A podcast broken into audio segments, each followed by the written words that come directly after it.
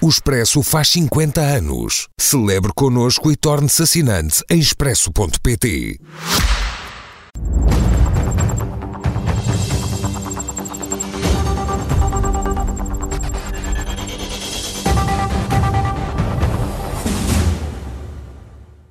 Com Pedro Delgado Alves e Miguel Morgado, meus senhores, boa noite, bem-vindos. Pedro, começo uh, por si, porque o PSD quer enviar declarações de João Galamba ao Ministério Público.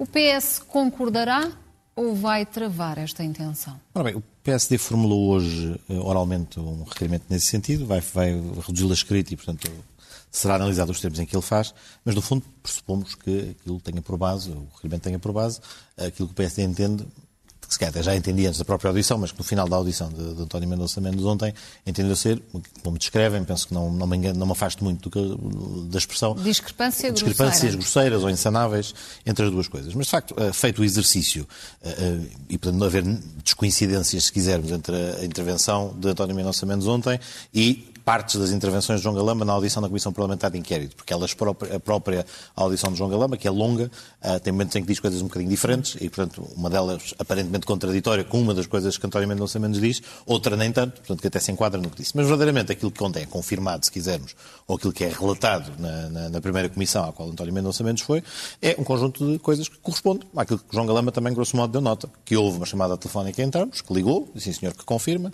que relatou os acontecimentos que tinham acabado de acontecer no Ministério das Infraestruturas na noite de 26 de Abril, que falaram da preocupação que havia com a eventual perda de informação classificada relevante que estaria no computador portátil que teria sido retirado, do reporte necessário e das entidades que eventualmente deveriam receber a informação sobre esta perda de informação e às quais eventualmente devia ser comunicado. Também, aparentemente, ambos dão nota, João Galama já tinha dado, mas António Mendonça Mendes também dá nota de que a informação já teria até sido transmitida através da, da, da chefe de gabinete João Galamba à secretária-geral do CIPRE, que depois faz chegar a informação ao X, ao CIS, e que também o Primeiro-Ministro só mais tarde deveria saber, e, portanto, nestes aspectos, a coincidência até é praticamente absoluta. Há ali um ponto em que, efetivamente, é, imagino que seja aí que o PSD identifique esta discrepância, que é a, a, a, ideia de que teria ficado, ou teria resultado algumas declarações de João Galama, que teria recebido uma indicação da parte de António Mendonça Mendes para fazer a ligação. E António Mendonça Mendes nunca respondeu, se não, sugeriu António, ou não. não. António Mendonça Mendes dá nota é que, na conversa que tem, e aqui parece-me é que falaram, evidente, sobre, sobre este assunto, isto é confirmado por ambos, que trocaram até informações sobre a listagem das entidades. Porquê que não há essa clareza? Quais... Mas Sugeriu ou não ao Ministro João Galamba é isso, a intervenção do CIS? Mas acho que esse é o grande equívoco. A intervenção do CIS já tinha sido desencadeada. Ou seja, no momento em que... Ainda assim, sugeriu ou não? Não, mas isso, é, isso conceptualmente responde-se a si mesmo. Ou seja, ele não faz nenhuma sugestão no sentido de ouçam lá, façam isto assim assado. Na medida em que o assim ou o assado já tinha decorrido. E ambos falam sobre este assunto. Ou seja, e ambos confirmaram este facto. E, portanto, de facto, há ali uma... Só, só, só queria concluir. Há ali uma... Enfim, há, há depoimentos com ocorrimentos diferentes. Eventualmente, volto a dizer, se olharmos para os dois momentos até na, na, na intervenção de João Galamba, até não diz exatamente a mesma coisa, mas o meu ponto não é o de que são absolutamente a, a, a papel químico tiradas e portanto, não possa haver uma dúvida e questões a esclarecer quanto a, esta, quanto a esta discrepância. Agora, que isto é motivo suficiente para fazer uma comunicação ao Ministério Público, dando nota da parte de João Galamba, no momento em que está na Comissão Parlamentar de Inquérito, incorreu na prática de um crime, parece-me, face à informação, eventualmente, como digo, não li ainda o requerimento, mas parece-me que há aqui um passo um bocadinho maior do que a perna uh, comporta. É um passo maior do que a perna, Miguel, ou há motivos para essa intervenção do Ministério Público? Bem, é preciso ver o tal requerimento que o PSD vai apresentar, não é? É preciso ver exatamente os termos em que vai apresentar. Agora, aquilo que está em cima da mesa é a ação premeditada, planeada, ensaiada, coreografada, com a cumplicidade do Primeiro-Ministro, com a participação do Primeiro-Ministro, que aumenta a gravidade disto tudo, eh, dos membros do Governo para não se apurar a verdade. Mas considera Os... que há concordância ou que as versões são distintas? As, as, versões são distintas. Nenhum deles acerta a mesma, a mesma versão. Depois de semanas de estarmos a falar nisto. Um jornalista, um comentador, já conhece o fio dos acontecimentos na versão de cada um dos ministros e do Primeiro-Ministro. Só o Primeiro-Ministro, os ministros, o Secretário de Estado Adjunto é que não sabem. É, é ridículo. Mas nós começamos a perceber o que é que aconteceu. João Galamba diz a mentir ou a falar a verdade. Eu acho estranho que ele tenha inventado aquilo. Mas pronto. Ele diz, são as primeiras declarações que nós temos, foi o secretário de Estado adjunto do Primeiro-Ministro que me disse para avisar Sugeriu. o SIS. É isso que ele diz. É isto que... São essas declarações de João Galamba que desencadeiam tudo. Agora, João Galamba estava a mentir, estava a inventar, porque lhe deu para ali. ou porque estava a reportar a, veracidade, a verdade dos factos daquela noite. Eu inclino para a segunda hipótese, porque não estou a perceber porque é que ele quereria envolver Mendonça Mendes ali, gratuitamente. A partir daí, o Primeiro-Ministro, Mendonça Mendes, Ministro da Justiça, chefe de gabinete João Galamba, toda a gente tem que ensaiar uma tese comum para uh, garantir, por um lado, que já não se pode desmentir o que João Galamba disse, ou já disse, já todo o país inteiro ouviu, e, ao mesmo tempo, prevenir que nenhum de nós aqui sai mal. Primeiro-Ministro, Ministro, toda a gente envolvida. Portanto, nós começámos a entrar imediatamente naquela coreografia, nesta encenação, em que os membros do governo conspiram para que os portugueses não saibam a verdade sobre as coisas. Isto é da maior gravidade, já não vale a pena estarmos aqui com rodeios. Isto é da maior gravidade. Porquê que então, simplesmente, eles não disseram, Primeiro-Ministro e eles todos, uh, ok, vamos inventar aqui uma versão, vamos inventar, pode ser falsa, não interessa, vamos inventar uma versão e vamos todos repetir a mesma coisa a partir das declarações do João Galamba. Porquê que eles não puderam dizer isso? Pela razão que nós aprendemos hoje, uh, hoje não, que uh, uh, Mendonça Mendes foi ao Parlamento já ontem, é. mas na, nas declarações que ele fez na Comissão Parlamentar, ele diz que não podia ter feito nenhuma sugestão de intervenção do SIS, nem sequer de reporte. Porque ele depois faz a diferenciação entre uma coisa é fazer um reporte ao SIS, outra coisa, é fazer um é pedido de ativação. Pronto, todo esse tipo de sofismas e de mistificações. A utilização e, esse, e esse cuidado com as palavras É para ofuscar, é para lançar penumbra, escuridão, onde nós queremos clareza e luz. Mas o ponto é este. Ele próprio diz que nunca poderia ter feito isso a João Galamba, embora João Galamba tenha dito que ele foi o que, de facto, uh, disse naquela noite, porque seria uma ilegalidade. Seria uma ilegalidade. Então, a partir daqui, o que é que, o que qual foi a, a versão que o governo, nesta desorganização, apresentou aos portugueses? Que houve uma chefe de gabinete, um membro do governo não pode, porque é ilegal, eh, pedir, fazer o reporte ao SIS ou uh, pedir a ativação do SIS. Mas uma chefe de gabinete pode. Com base, disse a chefe de gabinete, mas ninguém nos disse isso até hoje, foi só ela que nos disse, com base num protocolo, que ela diz que lhe foi transmitido, não disse na, na, na inscrição que foi sujeita, não disse quem é que lhe transmitiu o protocolo. Portanto, uma chefe de gabinete está habilitada a entrar em contato com o SIS sem sequer, sem sequer pedir autorização do seu ministro, do secretário de Estado adjunto do Primeiro-Ministro ou do Primeiro-Ministro. Ela toma a iniciativa. Mas mais, o problema que, que, que, dá cabo de todas estas versões e põe o Primeiro-Ministro a dizer coisas completamente contraditórias na Assembleia da República e os ministros a dizerem coisas completamente contraditórias no Parlamento, decorre do facto de nós termos uma ação do SIS sobre o ex-assessor de João Galamba que foi ilegal, que foi uma ação policial de intimidação de um cidadão que foi violado nos seus direitos. Só que aí também há um problema que embaraça Mendonça Mendes nestas inscrições e qualquer ministro que lá vem. É que o Primeiro-Ministro, isto é muito importante, é que o Primeiro-Ministro disse no Parlamento, em frente a todos os portugueses, que a ação do SIS tinha sido impecável, não tinha problema nenhum. Portanto, que a versão não, tinha, não há razão nenhuma para confusões, não há cá discrepâncias nenhumas, e aquilo que a chefe de gabinete fez, fez muito bem, apesar de Mendonça Mendes não dizer isso nesta inscrição, e, portanto, haver um agente do SIS que, por ordens de cima, como ele próprio diz, de acordo com uh, uh, o depoimento de Frederico Pinheiro, por ordens de cima, intimidar um cidadão assim, ordens de cima de quem? Bem, aqui, ou de alguém com excesso de zelo no SIS que quis mostrar serviço, e essa pessoa tem de ser demitida, e o chefe de gabinete que pediu essa ação, porque é que ela ainda está em funções. Mendonça Mendes o que está a dizer é que o membro do governo pode fazer, a chefe de gabinete pode fazer, bem, eu não sei como, mas pedir para uh, fazer um reporte que degenera em pedido de ativação, que degenera numa intimidação de um cidadão, bem, então, mesmo que não haja Mendonça Mendes nisto, mesmo que não haja António Costa nisto, mesmo que não haja João Gabalamba nisto, há a chefe de gabinete dele. E a chefe de gabinete dele está em funções. Porquê está em funções? Ainda não foi demitida porquê? Pedro, com, com, o que não disse António Mendonça Mendes, eh, foi uma lição de semiótica ou uma encenação, como considerou Miguel? Bom, mas primeiro várias coisas que o Miguel disse são de uma grande imprecisão. Eu acho que é preciso, de facto, num assunto sério, em vez de chamarmos sofismas à tentativa de ser rigoroso, eu acho que devemos, de facto, ser rigorosos com os factos, rigorosos com o enquadramento jurídico e rigorosos com o que as pessoas efetivamente disseram.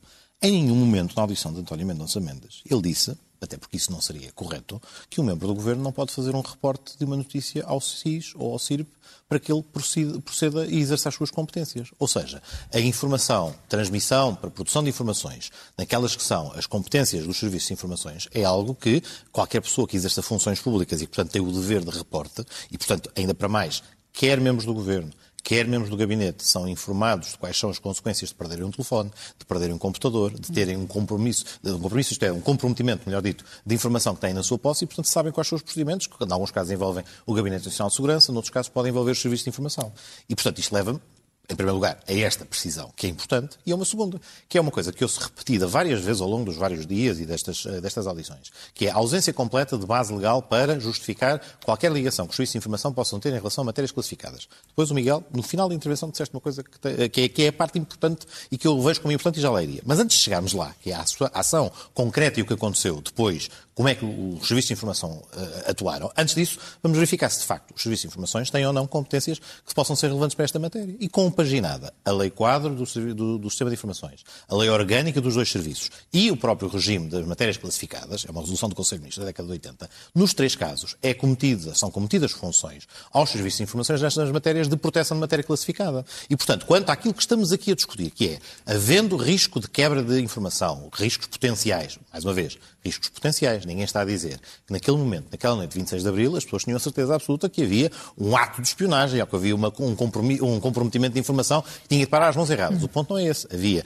um suporte no qual estava a informação classificada e que estava ausente ou que estava fora do local onde devia estar, de acordo com as regras da sua conservação. E face à legislação que eu acabei de citar, o artigo 3 número 3 da Lei Orgânica, o artigo 21 da Lei Quadro, ou a matérias, eh, o regime das matérias classificadas dos chamados SEGNACs, todos eles cometem funções a várias entidades, entre algumas delas se encontram os serviços de informações. Outras, por exemplo, eh, Mendonça Mendes deu nota de que na, conversa que tiveram fizeram uma listagem das várias entidades e que eventualmente deveria haver claro. esse reporte, outra potencialmente seria o Gabinete Nacional de Segurança, a Polícia Judiciária é referida, nem percebo a referência que faz há instantes à audição da Ministra da Justiça, que foi particularmente clara, eh, que houve contacto telefónico com João Galamba naquela noite, ela recebe esta informação, dá nota de, de, de faça o contacto com a Polícia Judiciária para ativá-la e depois, segundo o próprio Primeiro-Ministro, deu informação também na, na, no plenário, quando houve o debate com o Primeiro-Ministro, que a Polícia Judiciária, a articulação que faz depois com a intervenção dos serviços de informações e, portanto, cada um no seu papel e na sua intervenção. E cá está. E era o ponto onde eu queria chegar.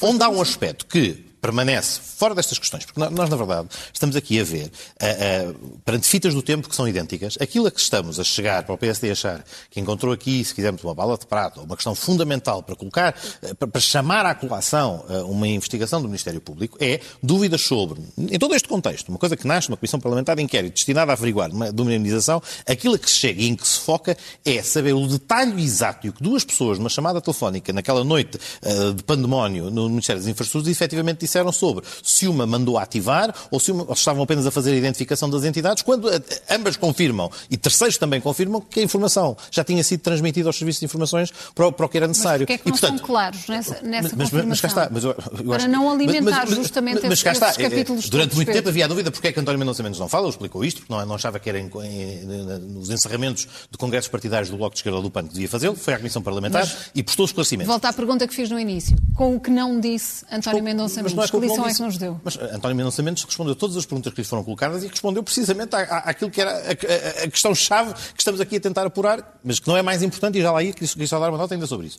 que é de saber se houve ou não uma ativação dos serviços de informações na sequência de uma recomendação ou de uma indicação sua. E deu uma resposta negativa a este facto, até porque, volto a dizer, a fita do tempo que todos os intervenientes neste, neste episódio dão nota é de que os serviços já tinham sido ativados por força de uma chefe de gabinete que, de acordo com, com volto a dizer, com a indicação que é transmitida a todas as pessoas que exercem funções nos gabinetes, é o procedimento a seguir. Mas eu queria, só, não queria deixar de dizer isto, que é o aspecto o último fina, final que o, que, o, que o Miguel refere, que é relevante, tem a ver depois com outra coisa. É qual é a escala de intervenção que os serviços de informações podem ter num determinado contexto. E já houve prestação de esclarecimentos pela diretora, eh, perdão, pelo diretor do SIS, pela secretária-geral do CIRP e pelo Conselho de Fiscalização. O Conselho de Fiscalização é que, por unanimidade, eh, analisou os temas e produziu um relatório. Foi ouvido uma vez na, na, primeira comissão.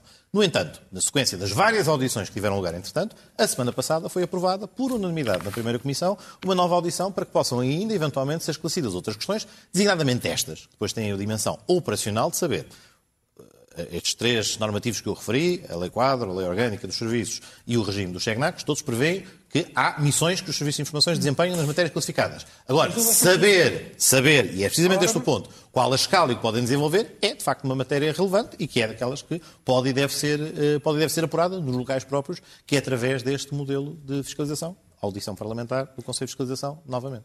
Miguel, para colocar uma pedra neste assunto, o que é que terá de acontecer?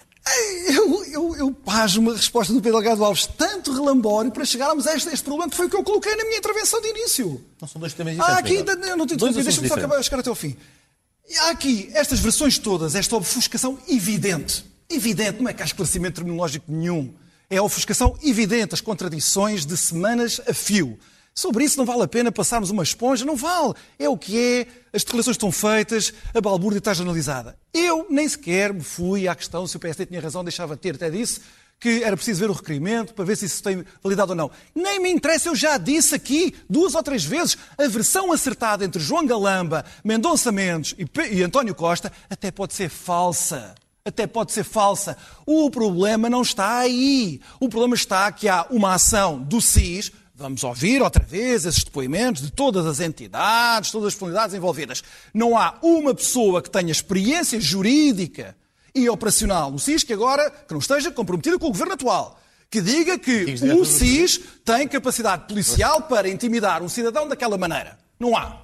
Este é que é o problema. O resto são fediveres de governantes que não estão à altura das suas responsabilidades.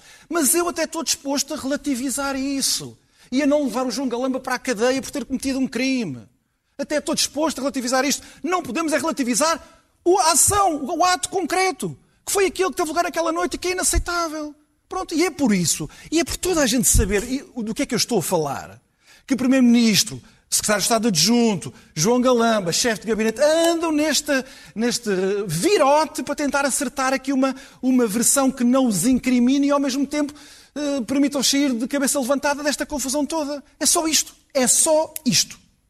Pedro, chegados a este ponto, a este virote, utilizando uma, uma palavra do, do, do Miguel, terá de ser feita uma, uma remodelação antes do Conselho de Estado para que se encerre esta página? Este nexo com o Conselho de Estado é uma insistência que eu vejo reiteradas vezes. O próprio Presidente da República foi ele próprio que, ao mesmo tempo que dá gás às velas, a retira. Portanto, o Presidente da República nota o Conselho de Estado. Tem que é um chamar o Draghi. É, é, um, é esta, esta, noite voltou, é voltou a dizer que mantém tudo até ao Conselho de Estado de julho. Aliás, até há um Conselho de Estado antes, que é o Presidente do Parlamento Europeu, que está de visita em junho. São portanto, os melhores Conselhos de Estado. Uh, portanto, não só o Presidente da República deu nota de que é um Conselho de Estado, como várias vezes faz, e isso é verdade, absolutamente verdade. O Presidente da República, mais que os antecessores, convoca o Conselho de Estado de tempos a tempos para discutir a situação política, económica e social, que penso que é, é aliás, era aquela fórmula mágica para os debates quinzenais uh, durante uns tempos, quando tinha de indicar tema e toda a gente indicava questões, jurídicas, uh, questões políticas, sociais e económicas. Ou seja, é, vamos falar do que nos apetecer. É uma espécie de seminário. É uma, é, é uma espécie de uh, ronda de terapia, terapia do Grupo da República. e, portanto, não só deu, deu essa nota, como também já tinha dado a nota quanto a outra coisa que, é, que vai fazer antes, que é a audição dos partidos, uhum. que também houve com frequência aos partidos, também é uma coisa comprovável pelas agendas do Presidente da República. Portanto, esta ligação entre uma coisa e outra, penso que, em termos de calendário, o Conselho de Estado é absolutamente irrelevante, com todo o respeito.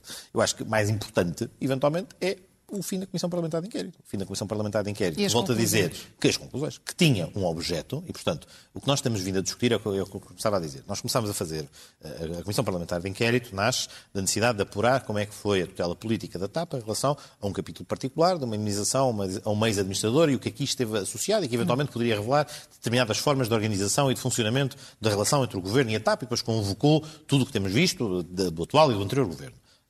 Para além disto, estamos é a, a, construir, na ausência de mais material incandescente neste tema. Não estou a dizer que não exista, não estou a dizer que não haja questões que tenham de ser apuradas, e até nem estou a dizer que, em alguns aspectos, a Comissão Parlamentar de Inquérito até tem revelado coisas que não se sabiam sobre o seu objeto, sobre o seu objeto real. Agora, este novo tema incandescente, de facto, é um spin-off, como no programa que aqui estou, o Francisco Mendes da Silva descrevia, é uma série que nasce a partir da Comissão Parlamentar de Inquérito, a que a Comissão se dedicou quando não tem nada a ver com o seu, com, com o seu objeto e que, no fundo, tem a ver com a, a, a, os episódios que ocorreram naquele contexto, daquele Ministério, e que estão muito pouco ligados à gestão pública, que estão muito pouco ligados àquilo que é o assunto que a maior parte das pessoas, quando acompanhava a Comissão Parlamentar de Inquérito, pretendia ver esclarecido. Estas questões que agora se discutem, como é que foi o primeiro processo de privatização da TAP, se ele cumpriu as regras, como é que foi este negócio uh, da, da, da, compra dos aviões e do, dos fundos Airbus. Portanto, fundos Airbus. assuntos que se foram descobrindo e que se foram colocando em cima da mesa, importantes e que, em alguns casos, revelam atos de vários governos, de várias cores políticas, todos eles questionáveis, discutíveis,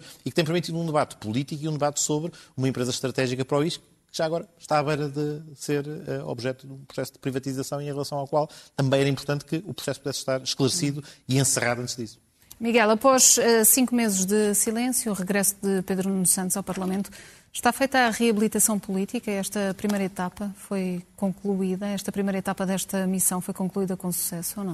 Só se o país tiver perdido completamente a sua capacidade democrática crítica.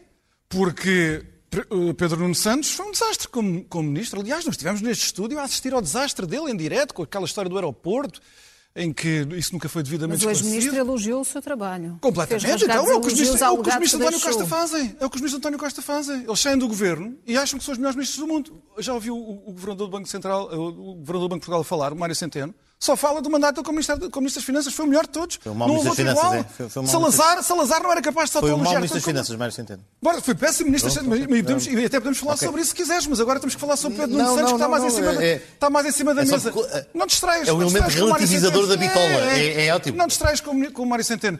Pedro, Pedro Nuno Santos, Santos foi, e mais nada de facto lhe interessa. A Pedro Nuno Santos não está nada interessado em apuramento da verdade sobre nada nem sobre a sua conduta como ministro, nem sobre a sua conduta como secretário de Estado dos Assuntos Parlamentares ou como deputado. Ele foi para lá, precisamente como a Patrícia disse, para se reabilitar. Pedro Nuno Santos achava que era um predestinado. Ah, toda a gente nos jornais dizia que a seguir António Costa ia ser ele, o Primeiro-Ministro, ia mandar, ia ser a fazer, ia acontecer. Quando teve responsabilidades a sério na mão, nas mãos, cheio de ubri, cheio daquela, daquela fanfarronice cega, ele espetou-se, espetou-se em direto perante o país. No caso da TAP, o que é que ele está agora a tentar fazer? Está a fazer uma coisa muito simples. Ele está a dizer, conta tudo o que ele disse antes de ser Ministro das Infraestruturas e depois quando foi Ministro das Infraestruturas, que na verdade ele salvou o país de um ato criminoso. Um ato criminoso que, veja-se bem, António Costa, Primeiro-Ministro, há dois meses e meio, não foi há dois anos e meio, foi há dois meses e meio, na, na, na Assembleia da República, disse que o ato de maior violação da ética democrática tinha sido cometido pelo, pelo governo de Pedro Passos propósito etapa, mas não foi por causa da Airbus. Não foi. Foi por ter sido à última da hora a privatização ter sido fechada. Isto também diz muito António Costa, que foi número 2 de José Sócrates, mas acha que ter-se fechado um processo de privatização para salvar uma, uma empresa, uma transportadora da insolvência total, esse é que é o maior ato de, de, fracasso da ética democrática. Mas isso fica com António Costa. O que se está a inventar sobre os fundos Airbus é precisamente a tentativa de se construir a narrativa que Pedro Nuno Santos e os seus mais próximos tanto gostam, de dizer que ele não foi um desastre comunista. Não, não, não, não. A TAP não o destruiu por causa do projeto político ideológico dele e de António Costa. Não, não, não, não. Foi Pedro Passos Coelho que permitiu que Nilman fizesse a recapitalização. Oh, oh, Patrícia, é muito importante. Diogo Lacerda Machado já esteve no Parlamento. Diogo Lacerda Machado, o homem que foi indicado pessoalmente pelo Primeiro-Ministro para todo o tipo de negociatas, quando, em nome do Primeiro-Ministro, quando António Costa se tornou uh, Primeiro-Ministro. E foi também indicado para o Conselho de Administração da TAP. Era o homem que sabia mais de aviação no país inteiro, dizia António Costa. Diogo Lacerda Machado foi ao, foi ao Parlamento, agora há um mês, um mês e meio, dizer que o acordo de Nilman para a capitalização da TAP porque há muitas mentiras a serem ditas sobre isto, salvou a TAP. E de facto salvou. Porquê é que se converte isto num caso eh, em que o PS e o Pedro Nuno Santos e João Galamba estava a tentar fazer a mesma coisa? Quer dizer que este é que é o grande drama da TAP. Este é que é o grande drama da TAP. Por esta razão, primeiro o fracasso total da gestão de António Costa do dossiê da TAP, mas depois por, esta, por, este, por este problema muito claro, que aparece, veja-se bem, no relatório da auditoria, a única auditoria por acaso feita, se é para falar de imprecisões, como é que Pedro Nuno Santos, que foi ministro, vai falar de um parecer de uma consultora irlandesa como uma auditoria. Não foi feita auditoria nenhuma. Está por causa dos fundos Airbus, que é mentira. Se é para falarmos de terminologia correta, então ataque-se uh, Pedro Nuno Santos. Mas na auditoria, essa sim que foi feita pelo Tribunal de Contas, aparece lá isto tudo muito cristalino e diz isto que é muito importante. Aquilo que fez com que o dinheiro que aparece, os 220 milhões de euros, para capitalizar a TAP e que na privatização de Pedro Passos Coelho não podiam sair da TAP durante 30 anos, o que faz com que esses fundos já possam sair da TAP é o acordo de recompra patrocinado por António Costa. Por isso, tem que pedir contas a António Costa e a Pedro Nuno Santos, que não era altura ministro, era Pedro Marques. Pedro, mas Pedro, ele apoiou para, esta para concluir, para entre, entre autoelogios e ataques à direita, Pedro Nuno Santos mostrou que tem, que tem vivas as, as ambições políticas no PS? O ponto, não, o ponto não é esse. O ministro Pedro Nuno Santos foi eh, prestar contas e falar de vários assuntos específicos da TAP, mas obviamente deu nota de aspectos que o Miguel desvalorizará. Assim como desvalorizar, desvalorizar objetivamente. É legítimo alguém de outro campo político achar que as políticas políticas públicas eu são, conheço muito bem. são, terríveis. muito bem o São, são E, portanto, nada. enfim, da mesma forma que, da mesma forma que faz essa qualificação de Mário Centeno como um péssimo Ministro das Finanças, também. Pronto, mas posso ter essa utilizas- opinião ou não? Com certeza. Ah, bom. Mas eu estou- a minha premissa é mesmo essa. Estou a dizer, Não há podes, podes, ter, mim, podes ter pode. todas essas opiniões, assim como se pode ter a opinião inversa. Pedro, a, sua opinião mesmo para Não, concluir, já, é ultrapassamos o nosso tempo. É- é- Para ter a palavra. minuto que isto é, é importante. Em primeiro lugar, Pedro Nuno Santos faz um balanço daquilo que são as coisas que vê como positivas. O facto de ter, ter permitido um plano de estruturação que salvou a TAP na sequência da, da, da- da pandemia dos seus impactos. O que fez na ferrovia, matéria em que não só permitiu que a CP tivesse lucro pela primeira vez na história, requalifica a, o plano a, a- a- ferrovia como, como uma prioridade. Portanto, faz a defesa do seu legado e acho que o fez bem, de forma estruturada, de forma clara, mostrando que tinha uma visão, que tinha uma visão para aquele setor, para aqueles setores e que os implementou. Agora, falar de uma, um pormenor, uma questão de última da hora, a privatização, um governo de gestão, porque era um governo que estava ainda a aguardar a apreciação do seu programa de governo e que depois, mais do que governo de gestão, por esta razão, se torna governo de gestão, digamos, confirmado, por ver o seu programa rejeitado e, portanto, não dispor de legitimidade, não é política, Fechar- jurídica, não tem um governo de gestão, é um fechar o governo... processo de privatização Sim, tinha agora, sete meses. Por favor, por favor, Miguel, por favor, um, Pedro, um governo de gestão, final, por um governo favor. de gestão, nos termos do artigo 186, número 5 da Constituição, está limitada à prática dos atos estritamente necessários para assegurar a gestão do negócio público. Portanto, não pode, não, não pode desenvolver medidas, não, deixa-me agora falar, por favor, não pode desenvolver e tomar decisões irreversíveis ou pelo menos ou definitivas em relação a matérias sobre as quais já sabe que o governo que o vai substituir de seguida não só se opõe, como tem exatamente a posição contrária. Portanto, há uma questão de legitimidade. começou- Portanto, há uma questão, 2014. há uma questão de legitimidade, mas não estava concluída e não tinha como Miguel, deixa-me Miguel, evitar o colapso Miguel, Miguel. Miguel, eu peço, eu peço imensa desculpa. Tenho só de mais dizer uma coisa, não me interrompas, por favor. Mas tem que Esta concluir, primeira, Pedro. é, juridicamente não tem habilitação para isso. Mas para, além, mas para além disso, não é É só. Para além disso, não é. não. Para além disso, não é só a questão do fecho da negociação. É a carta de conforto assinada naquele momento, já depois de chumbado o programa de governo, Deus. em que o governo assume, assume os riscos todos daquela operação de Isso é privatização. mentira. Pedro Delgado Alves, isso é mentira. Só tem que Mentira. dizer a carta Queria de dizer conforto. ainda, Ah, ainda que ter aqui dizer, carta de conforto, senhores, Lia que eu, Dívida de 600 lia eu, lia eu, lia temos que eu, respeitar os tempos. Pedro Delgado Alves, Miguel. Morgado. Boa noite, obrigada. Até para a semana. Deus.